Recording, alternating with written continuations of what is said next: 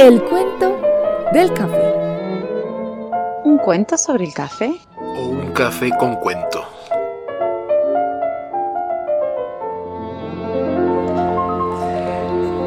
¡Eh! ¡Qué sorpresa! Eh, yo, yo venía con todo tranquilo acá a ocupar nuestra mesita de tres sillas para esperarte como corresponde y esta sorpresota que de descubrir que... que llegaste antes que yo. ¿Cómo estás? Sí, es que yo dije no puede ser que me ganen puntualidad, así que me vine un rato antes y de paso aproveché para curiosear, porque también nos pasa esto, que yo llego y ya después nos echan. Sí, Entonces nunca puedo mirar los libros. Empezamos a acomodar alrededor del cuento, toca que nos vayamos. Entonces estuviste Claro. curioseando un poco eh, Cur- el material. Eso. Los, los libros de Don Matías. Ah, y, y seguro que encontraste mucho insumo para seguir conversando, muchos cafés más, me imagino. Sí, sí, ya, ya averigüé cómo puedo hacer para que me preste algunos, porque si tengo que comprar todos, es medio complicado. Bueno, bueno. Me va a tener que fiar el café. Lo claro, lo, lo compensamos por el lado de que, bueno, si bien no nos vende el libro, nosotros consumimos cositas ricas y, y- Claro. y hoy veo que, por lo que veo ahí en esa silla, eh, todo ese montón de abrigos, eh, estabas con frío, llegaste con, con Está- bastante sí, frío, sí, ¿no? sí, sí. Eh, Sí, sí. Así que siempre es una buena excusa. Bueno, el día que haga calor también buscaremos una excusa para tomarnos el cafecito. Yo, se me ocurre Yo no. Lo mío no es una cuestión de temperatura, el café es Es- una cuestión de, el café de necesidad. El café es cuestión del cuento, exacto. Así que Claro. hoy te propongo, le vamos a pedir acá a Don Matías, yo ya le hice Dime. la seña, vamos a probar, pero esta sí la tenemos que tomar despacito y de sorbos pequeñitos. No, porque no solo porque la taza es pequeñita, sino que el café es fuerte. Y yo creo que para que nos sacuda un poco, porque voy a esperarme que a lo mejor también me vas a sacudir un poco con un cuento. Entonces, para estar en, en estado de sacudón, no vamos a, Para estar, sí, en clima. en clima nos tomamos un par de, de expresos. Café Ay, sí, sí, chiquitos, pues son fuertes, Pero son esos que intenso. te- hay que cerrar los ojos en cada traguito. eh, y lo acompañamos, por supuesto, con ahí con este chocolatito. Puede ser una galletita de estas de vainilla o un chocolate. Ya, yo yo me, me decanto por el chocolate Yo te diría que me traiga las dos, porque después siempre para no hacer nos quedamos cortos. Claro. Y no, yo creo que se trata de sacudirnos el frío, sacudirnos el, el sueño, el cansancio del día. Y ahora con la ilusión de que con tu cuento no sea un sacudón tampoco. ¿Qué, qué me tienes preparado? ¿Qué te preparaste para hoy? Me parece que sí, ¿no? Eh, es un cuento mm, especial. A mí me, me llamó la atención. Bueno, ya, ya lo charlaremos, no te quiero adelantar nada. Eh, te traje para hoy No oyes ladrar los perros. Así. de eh, Rulfo. Este mexicano Juan Rulfo. que no sé, es, no sé, que en realidad es muy conocido por Pedro Páramo, Sí, ¿viste? sí. Por, por la novela, Sí, Pedro. Páramo, pero en realidad tiene, tiene unos cuentos que, Casi, que también prometen. casi, casi que el, el- ¿cómo se dice? El sonido del nombre, Pedro Páramo, esas dos P, van de la mano de Juan Rulfo. Es como si for- la obra formara parte del nombre y apellido, ¿no? Porque yo siempre lo, siempre lo he asociado Bueno. así.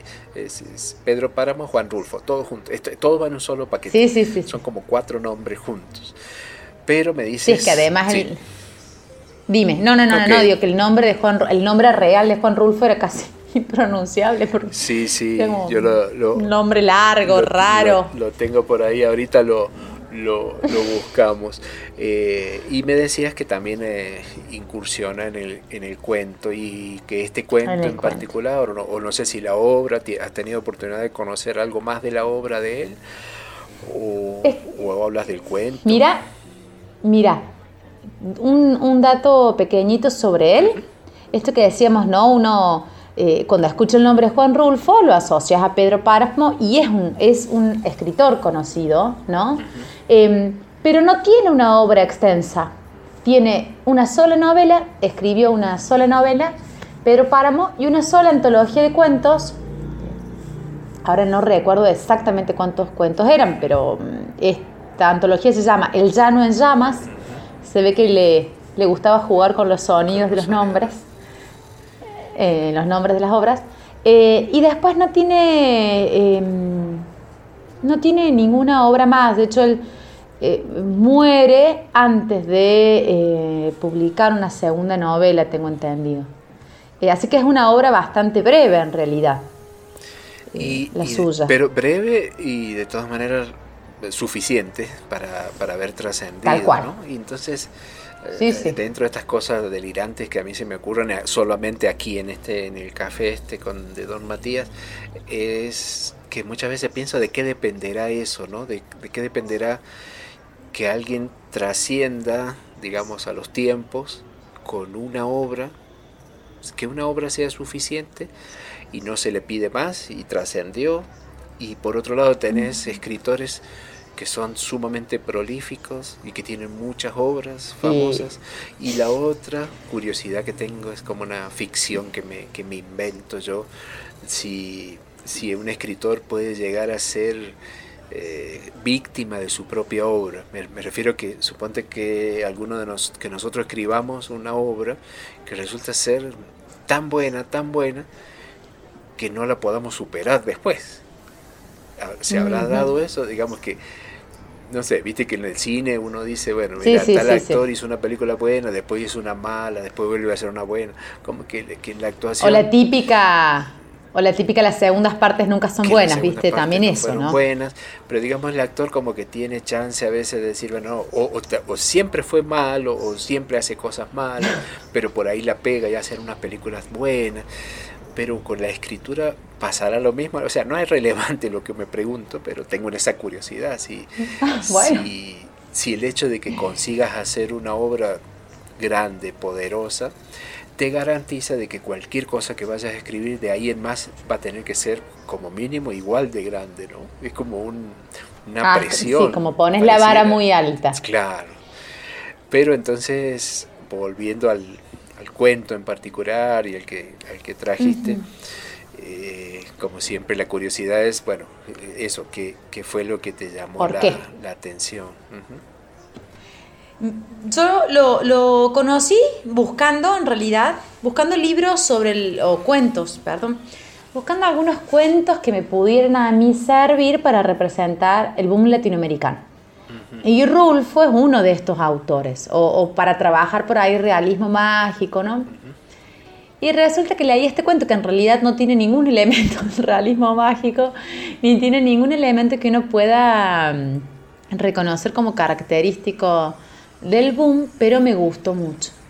Me, me llamó la atención, sobre todo la relación entre los personajes. Eh, y esta expresión, y, esta expresión que le da, eh, que le da mm, nombre al cuento, ¿no? Sí, porque ahí, ahí caemos en, el juego que hacemos siempre, ¿no? Empezamos a, jugar ya con el título. Eh, cómo, va el título con el cuento y uno aparentemente el, el, título dice, bueno, no, el título no describe lo que la situación que pasa, ¿no? La, interacción con los personajes o la situación que están viviendo los personajes no tiene que ver con el título, es, un, como un comentario secundario. Pero al mismo tiempo, pero para mí al mismo tiempo es importante. Eh, eh, o sea, no tiene que ver con lo que, sí, no tiene que ver con los personajes, pero sí tiene que ver, ¿no? Porque eh, el, porque el ladrido de los perros también representa algo, me parece y el no oír el ladrido de los perros representa algo que es importante para ellos. lo, que, eh, implica eh, eh, hacia dónde se dirigen, el que puedan escuchar o no los perros, sería como una señal de que están llegando al lugar que busca llegar, una cosa Claro, o sea, así visto el título, si yo te digo el título, tal vez para vos no signifique nada, ¿no? Uno mira el título y dice, bueno... para el lado de los perros, digamos. Claro, pero pero, en el, pero en el cuento me parece que, que esto, ¿no? Que, que, hay cierta. Hay cierto simbolismo. no es un detalle el ladrido de los perros, sino que es importante. a mí, ahora que me haces pensar, estoy, digamos, me estoy impresionando con la idea de que tenés solo, son dos personajes, tenés una pregunta si escuchas los ladridos, pero ¿por qué razón? Eh, ¿Por qué preguntarle al otro si escucha los ladridos, siendo que uno también los podría oír? Sin embargo, eh, de, la, estructura del cuento te indica que solamente uno de los dos podría oírlo mejor que el otro. Claro. Porque por ahí creo que el cuento habla, ¿no? Vos que tenés las orejas afuera o algo así. Eh, claro, vos que estás más arriba. Pero, algo de las orejas habla y, claro, que no, no es solo por la posición, sino si te pones a pensar en la imagen de los personajes. Eh, claro. Hay alguien que tiene las los oídos tapados. Sí, sí, sí. Acá la encontré, tenés razón. y, digo, es todo un. casi como que yo me imagino a. Por, inventar algo, ¿no? Mientras comemos acá la galleta. A Rulfo primero dibujando. Yo, yo tendría que ver dibujado esos dos personajes para poder saber cómo van a hablar o cómo va a hablar el de abajo. Eh, sí. es muy visual el, eh, es, eh, no sé si es muy visual el cuento, pero es muy fuerte la imagen. Uh, ¿no? Fuerte, terrible, ¿no? Y sí, sí, sí. Te, te, demoras un poquito, también tenés que ir caminando por el cuento hasta darte cuenta de lo terrible de la escena, porque al principio no entiendes bien, yo no entendía bien, sí, lo de los perros, como decimos. Y Sí, pero además empieza con el diálogo, no hay nadie que nos, que, nos ubique, bueno, quiénes son, dónde estamos, ¿no? Todo lo tenemos que ir construyendo en la medida en que vamos leyendo, sí, ¿no? Hay, que ir caminando con ellos para poder entender. Sí, sí, sí. sí, sí, sí. Y, y, lo otro que impresiona, vos hablabas, bueno, del tipo de escritor que era Rulfo, el tipo de obras que se escribía, y, y en realidad es como que en este cuento tenés una historia mínima, ¿no? No sé si se dirá así. Es, una historia. Sí, te habla de un contexto social y, digamos, de, un ambiente, pero en realidad es una. La historia en sí es algo pequeño. Sí, sí, sí, el acontecimiento, mm. sí, profundo. Eh, me parece que, y además pensaba en esto que ya otras veces hemos dicho, ¿no? Eh, que podría haberlo situado en cualquier otro lugar, en cualquier otro momento, por ahí no importase dónde ubicásemos a estos personajes, porque en realidad el conflicto no tiene que ver tanto con lo de afuera, sino con, con la relación de ellos, con, como con el interior de cada uno, ¿no? Eh, y por eso también el, conflicto que es pequeñito o el acontecimiento que es pequeñito, pero absolutamente profundo eh, y absolutamente intenso, ¿no? A mí me lo sentí como un, sí, como una historia con mucha intensidad. Sí, y como decís, el, conflicto se podría haber dado en México en cualquier época de, la historia, pero se podría haber dado en Rusia o en África, en cualquier lado, ¿no? No, no, no es un digamos, no es un conflicto que tenga que ver con un lugar, sino con, las, con el ser humano, con esa interacción. Con el ser humano. Y, pero muy, muy dura la imagen, ¿no? Muy, digamos, en muchas veces en los cuentos, o no sé si siempre nos pasa, casi siempre estamos hablando de cuentos que tienen algún desenlace trágico en algún momento. Pero la forma en que se, en que se pinta esa tragedia, desde, las letras. Eh, nos acordamos de que hemos, hemos, tenido cuentos donde nosotros no sabemos qué le pasó al personaje, pero le pasó, y no, pero no nos dieron pistas. Y en otros donde son, es más explícito, y en este caso la, tragedia es muy, es muy dura, ¿no? Es muy... te deja, no, no, te, no te deja indiferente. Eh, no. Sobre todo la, sí, a mí la situación del, del que pregunta, si no escucha a los perros. Sí, sí, sí, yo sin, sin, no, digo, sin ánimos de, de, de hacer un spoiler, así se dice, de, de- sí. O, de, con- o de hablar de más, pero para mí también lo que hace que sea más trágico, eh, o por lo menos lo que a mí más me sorprendió, voy a, de- voy a contar algo Claro, del cuento, pero voy a tratar de, que- Nadie de nos que- de escucha que no... tranquila que estamos acá nosotros dos. un secreto, fue que, que- que estos dos personajes eran padre e hijo, ¿no? Para mí eso hace que sea más trágico, la, la historia, ¿no? La relación de este padre con este hijo. Pero es, es como Eh. decís vos la relación del padre con el hijo, ¿no? Porque eh, el hijo, Sí, bueno, mira, parece que el hijo sí, hace pero de hijo sí. nada más ah, en el cuento, ¿no? Pero, el- Sí, pero sí, el no. padre es el que lleva literalmente la carga, la carga Sí, sí. de, de- de Y es el que-. Sí. Ah, Y, y además, si el hijo está llevado, el padre, más todavía, porque por ahí uno, yo lo leí y pensaba, bueno, desde la perspectiva del padre, ¿no? El hijo, eh, uno puede como caracterizarlo, eh, ha hecho esto, ha hecho lo otro, Eh, pero el padre es como un personaje digo, si uno quisiera simplificarlo en el esquema de, bueno, quién es el bueno y quién es el malo, o el protagonista y el antagonista, en esta dualidad, ¿el dónde ponemos al padre? Es como muy difícil. ¿Por qué no? Eh, y además, sí. No, ve otra, otra imagen, pero no, no te quiero distraer de, de tu reflexión. Otra No, imagen no, que estaba... tom- toma un poquito, que- hago un sorbito que de... estaba sí de a poquito porque sabes que eso es bien fuerte Eh, lo que lo que le da un toque también me parece particular es porque si vos pensás en la misma escena y decís bueno se trata de un padre y un hijo centras la atención en el padre porque un padre con un hijo pero cuando el hijo es algún Ujú. hijo pequeño cuando lo cuando Sí. cargas a tu propio hijo eh, eres tú el protagonista que cuida a ese personaje chiquito pero la situación, sí, sí. como está planteada en el cuento, resulta, no sé si está bien dicho, para mí me resulta hasta, hasta grotesca, es, cho- es chocante la situación, porque no se trata de un hijo pequeño.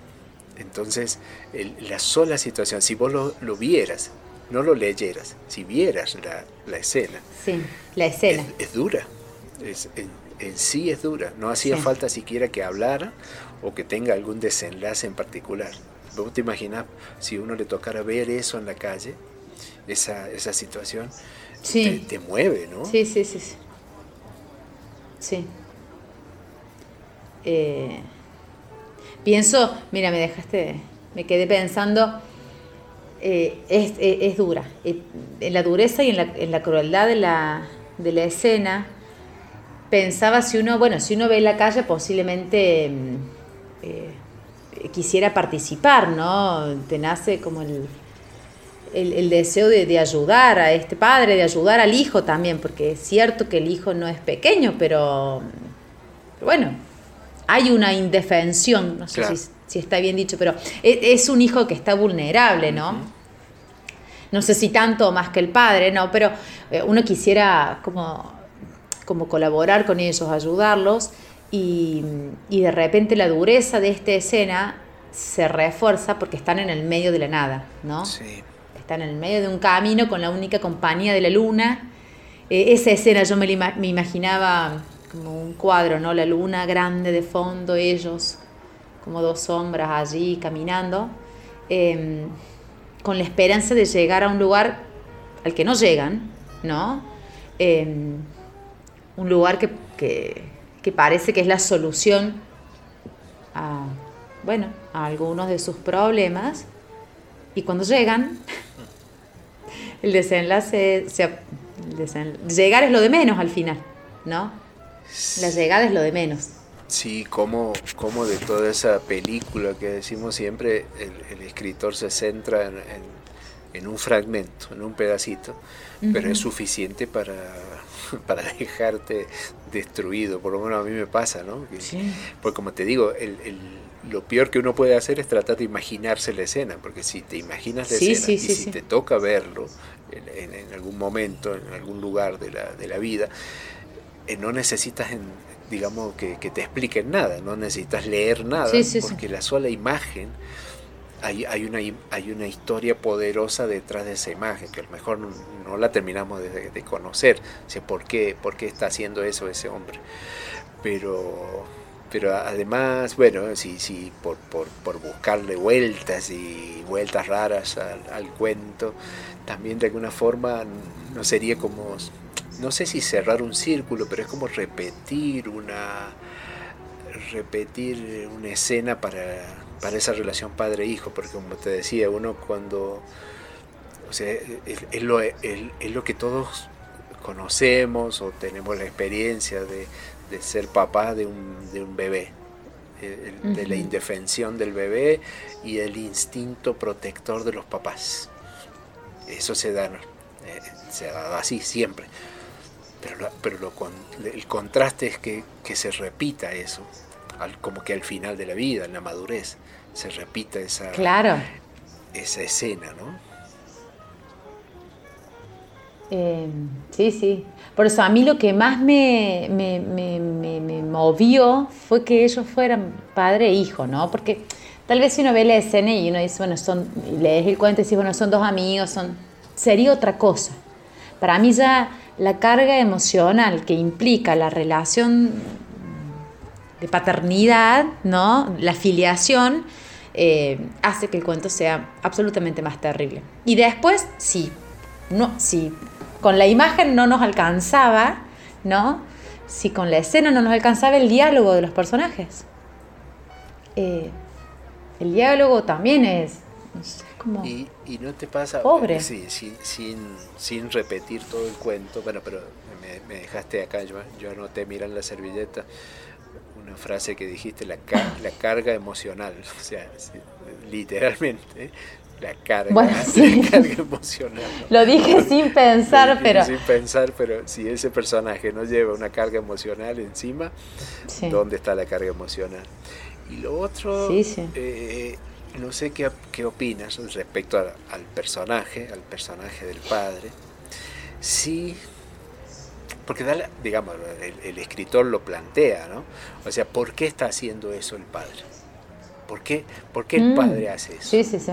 ¿Lo hace por, por porque él siente que debe hacerlo? ¿O lo, hace porque tiene como un compromiso? Porque según el, el, escritor parecería, creo recordar que, que, es como que decir, bueno, yo lo hago, lo tengo que hacer, tengo que hacer este sacrificio, pero no, es que, no es que yo quiera hacerlo. Quiera. Pero ¿será que él no, quiere? ¿Qué, opinas? Mira, ya que estamos ahí, vos no sé si te diste cuenta y ahora entramos de, lleno a la motivación que el padre no tiene nombre. ¿Vos te reparaste en ese detalle? No. El hijo tiene nombre y lo nombra, ¿no? pero cuando le reclama, lo nombra, ¿no? El padre no tiene nombre. O sea, no tiene nombre. Para mí ese detalle también implica algo más, porque este es como un anónimo, ¿no? Em, eh, Pero vos crees, que, crees el no tener nombre, obviamente en el, cuento, digamos, eh, es como para recargar más todavía la, la, desazón, la soledad del tipo en esa situación. Sí, sí, sí. O sea, para mí no es azaroso, no es que el, el autor dijo, bueno, da lo mismo, no se me ocurre qué nombre ponerle a este personaje. Eh, para mí es eso, ¿no? Es, un anónimo. Claro, cargarle más, ni siquiera tiene nombre, ¿no? Es, es, un, pobre, un pobre tipo tan con tanto sufrimiento que, o, si lo tiene, no importa el nombre, porque lo que importa es otra cosa. Pero bueno, yo veo que de todas maneras te, estás haciendo me estoy te estás haciendo la viva y estás esquivando mi pregunta. Vamos a volver, la voy a volver a plantear. A la motivación. Es decir, aparentemente el, padre con toda esa, eh, o sea, que, que, es el que está en la peor situación posible, que sin nombre, mm. hasta sin nombre, con, con esa carga emocional que decías. El tipo está eh, exigiéndose por sobre sus fuerzas para poder hacer mm. eso. Pero él da a entender que no lo hace porque él quiere, sino porque por un compromiso de amor, digamos, pero no con el hijo. No con el hijo. No con el hijo. Entonces, ¿qué opinas? Uno, ¿crees que, digamos, no, no nos pongamos nosotros, pero pongamos al, pongamos al personaje? ¿Crees que una persona por un compromiso puede llegar, por un compromiso, claro, porque siempre serían compromisos, ¿cierto? Podría ser un compromiso padre con el hijo o el padre con la esposa. Ujú. Pero por un compromiso con alguien que no está presente, sería capaz, o sea, un compromiso te puede llevar a ese extremo de sacrificio. Lo que pasa es que no sé cómo decírtelo, porque si me- uno diría, no, en realidad él lo hacía por el hijo, pero también sería un no, compromiso. no, es que para También mí no. un- también sonaría un compromiso. Entonces, O sea, vos, vos decís que en realidad a, a vos te, te parece, a ver si entiendo, que en realidad hay algo de deseo propio en este accionar. O sea, que aunque el padre dice, yo coincido en que no lo hace por el hijo, ¿no? Para mí Bueno, esa en, eso es verdad. ¿no? En realidad a mí esa Ah. es la gran duda que me queda. Como diciendo, no te lo mereces. Le dice que no, por- pero por sí. vos no lo haría, qué sé yo, pero lo está haciendo. Entonces yo no sé si uno es capaz de decir, no, como le prometí a alguien hacerlo, lo hago, pero vos no te lo mereces. Yo me queda esa duda. Bueno, es que es muy fuerte, ¿no? Uf, Es muy fuerte que un padre le diga a un hijo, eh, porque además todo el tiempo se lo repite, ¿no? Eh, no te mereces esto. Yo lo voy a hacer y me voy a derrengar, dice. O sea, voy a terminar rengo, ¿no? pero llego con vos eh, y lo hago, eh, aunque no te lo merezcas. pero no has escuchado así Eh, a papás y mamás que puedan no, llegar a decir sí. eso. Y en el fondo es Sí, simplemente sí. un, No es verdad. alegar, alegar, alegar, pero en el fondo hay algo que te mueve para hacerlo. No sé. Sí, sí, sí, sí, sí. Ahora, mira, yo te iba a decir para mí que, yo te iba a decir que coincidí en que no lo hacía por el hijo, sí por, por, su esposa, ¿no? Porque él dice que ella me, eh, me mataría si, si, si yo no, no, no hago esto. Pero también es posible que en el dolor y en la frustración del padre frente a su hijo, eh, necesite como poner el, el compromiso en otro lado, como decir, bueno, lo, lo hago por ella, ¿no? No lo hago por vos, Eh, porque vos no te lo mereces, lo hago más, y en realidad sí sea como el, el, el destino inexorable del padre, que cómo no va a hacer eso por su hijo, ¿no? Claro, porque ¿Qué padre no haría eso por De- un hijo? Por más dolor y frustración que el hijo le cause. de algún modo Bueno, estás poniendo en juego un, qué decir, un compromiso, un juramento, llamarle, una promesa, sí, que puede ser muy fuerte, puede ser muy sincera, pero por el otro lado no es un, un pacto, un compromiso, sino que es un sentimiento genuino de un padre.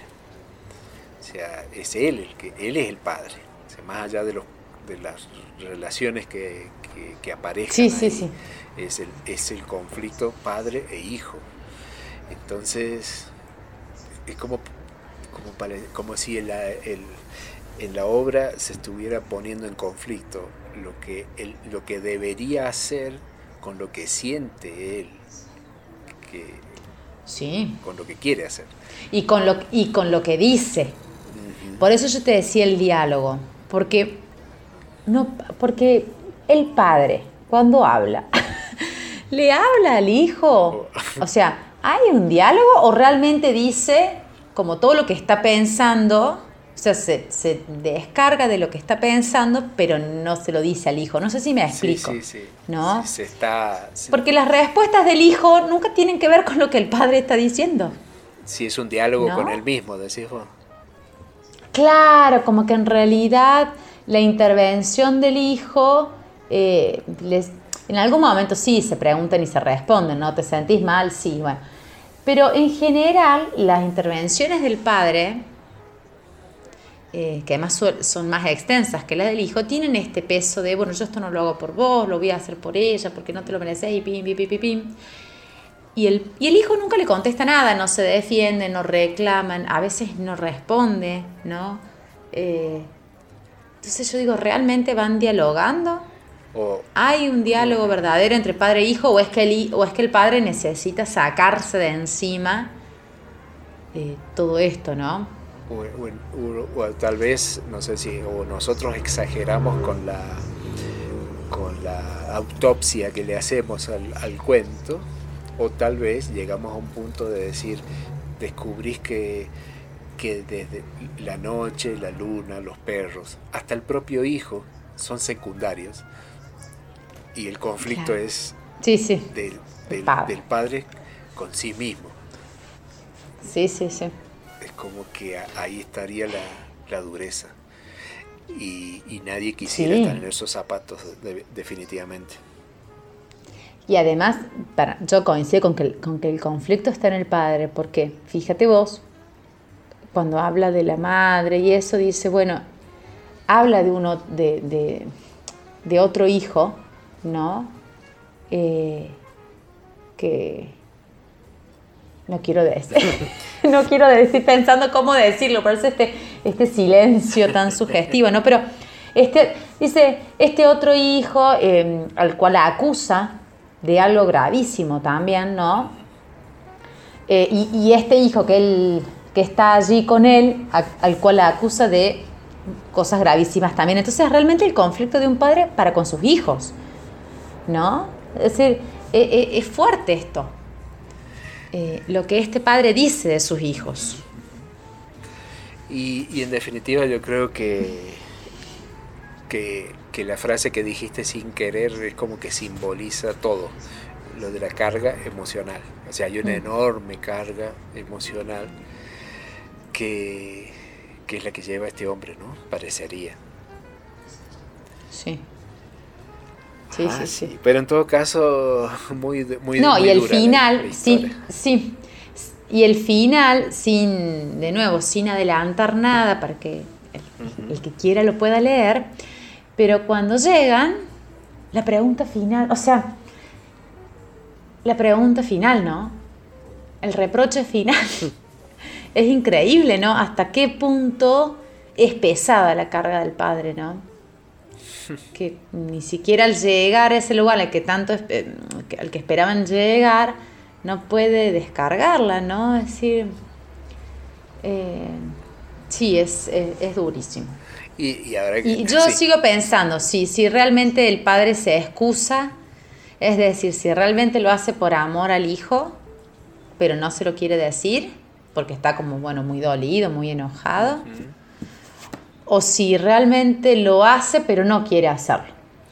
Porque, porque sí, porque todo el tiempo le está reclamando cosas, ¿no? Entonces también es como muy difícil ver dónde estaría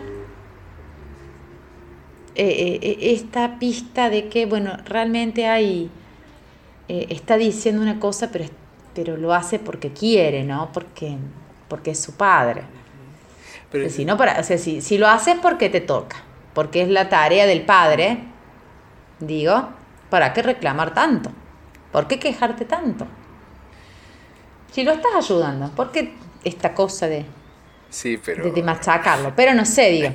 No, pero hay que estar en esos zapatos, el, ¿no? El, tema es ese, y, aparte yo creo que ese es un poco el, no sé, la reflexión que cierra esta historia, que es como a, desde un cuento, una vez más se, cumple la magia esta de los cuentos, en el que nosotros somos dos personas que nos ponemos a leerlo y tal vez llegamos a interpretaciones distintas, porque eh, es tu mirada del personaje, mi mirada es diferente y, ahí está la magia, ¿no? Porque si, como que si, si se cerrara todo y no nos dejara con esta sensación más amarga que, que el expreso, si no nos dejara con más dudas de las que entramos, no, hubiera, no sería la magia del cuento, ¿no? Porque yo, yo, por mi lado, yo pienso que el tipo se queja, se queja, pero, pero se queja de algo, no, no porque no quiera hacer lo que está haciendo, tal vez la queja simbolice otra cosa, una queja a, otra cosa, porque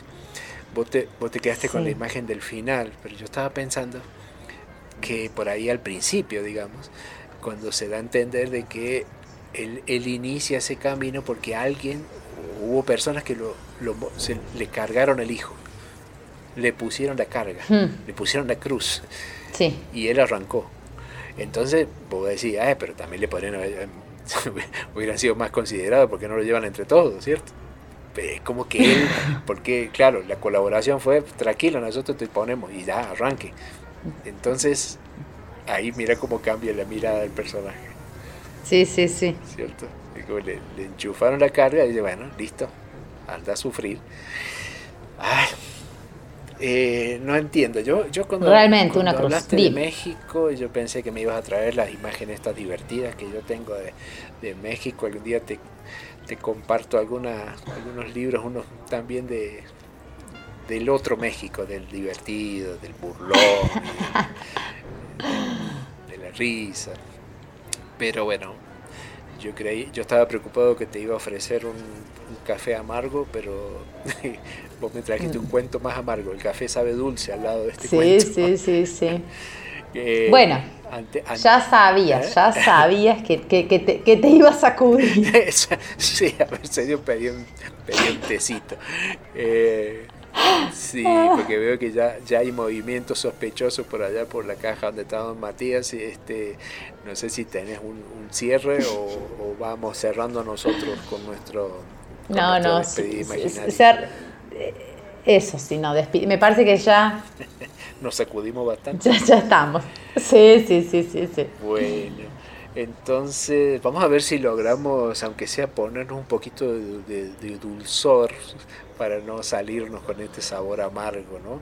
Por eso era lo del... Con bueno, esta desazón. La, la de la galleta, vamos a ver si hacemos la galleta al Claro. Por eso yo me pedí la galletita de vainilla. La galleta. Porque sabía. La galleta, la historia y como siempre, bueno, juguemos este juego que solamente vos y yo este, disfrutamos de sentarlo un ratito antes que nos cierren el lugar a- al escritor. Y efectivamente, como decías vos, eh, ¿cómo no escribir esas historias si se llamaba Juan Nepomuceno Carlos Pérez Rulfo Vizcaíno? Claro. Tema que nos daría para, otra, para otra charla. Porque algunas personas tienen uno, un nombre como el tuyo, Tanto bonito, nombre. uno solo, y otros llegaron a tener Claro. uno, dos, tres, cuatro, cinco, con apellidos seis y apellidos.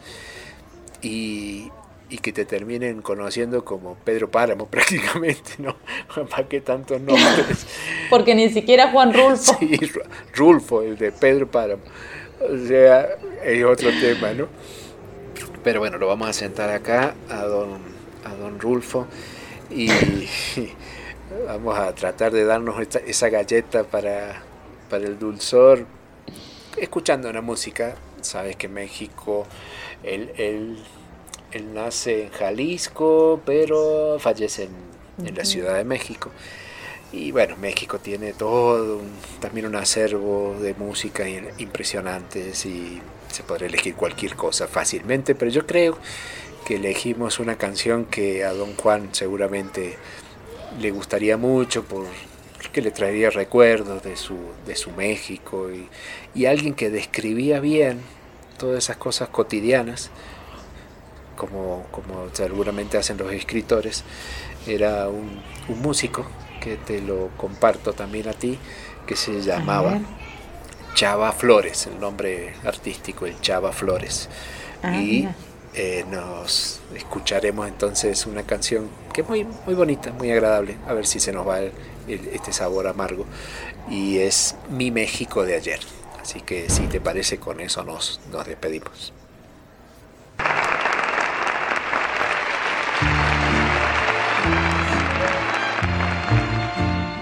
Una indita muy chula tenía su anafre en una banqueta. Su comal negro y limpio freía tamales en la manteca y gorditas de masa, piloncillo y canela. Al salir de mi casa compraba un quinto para la escuela. Por la tarde a las calles sacaban mesas limpias viejitas.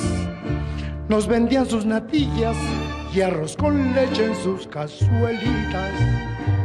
Rica capirotada de cocotes en miel. Y en la noche un atole tan champurrado que ya no hay de él. Estas cosas hermosas, porque yo así las vi ya no están en mi tierra, ya no están más aquí. Hoy mi México es bello, como nunca lo fue, pero cuando era niño tenía mi México no sé qué.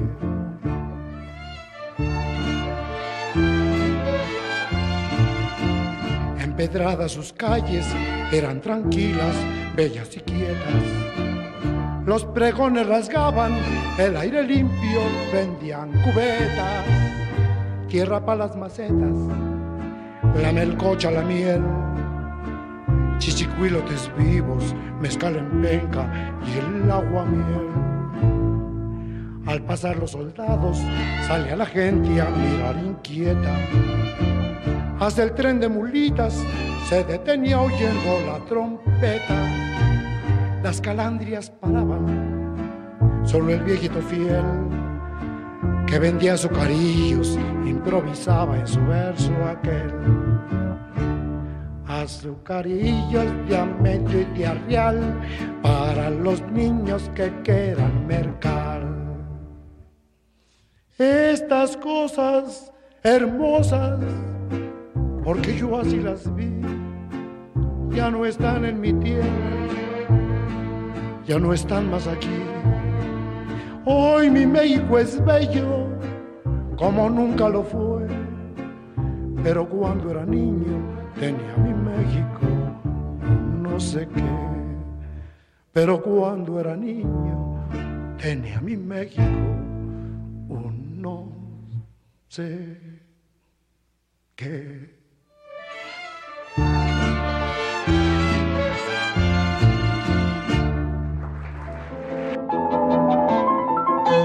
El cuento del café.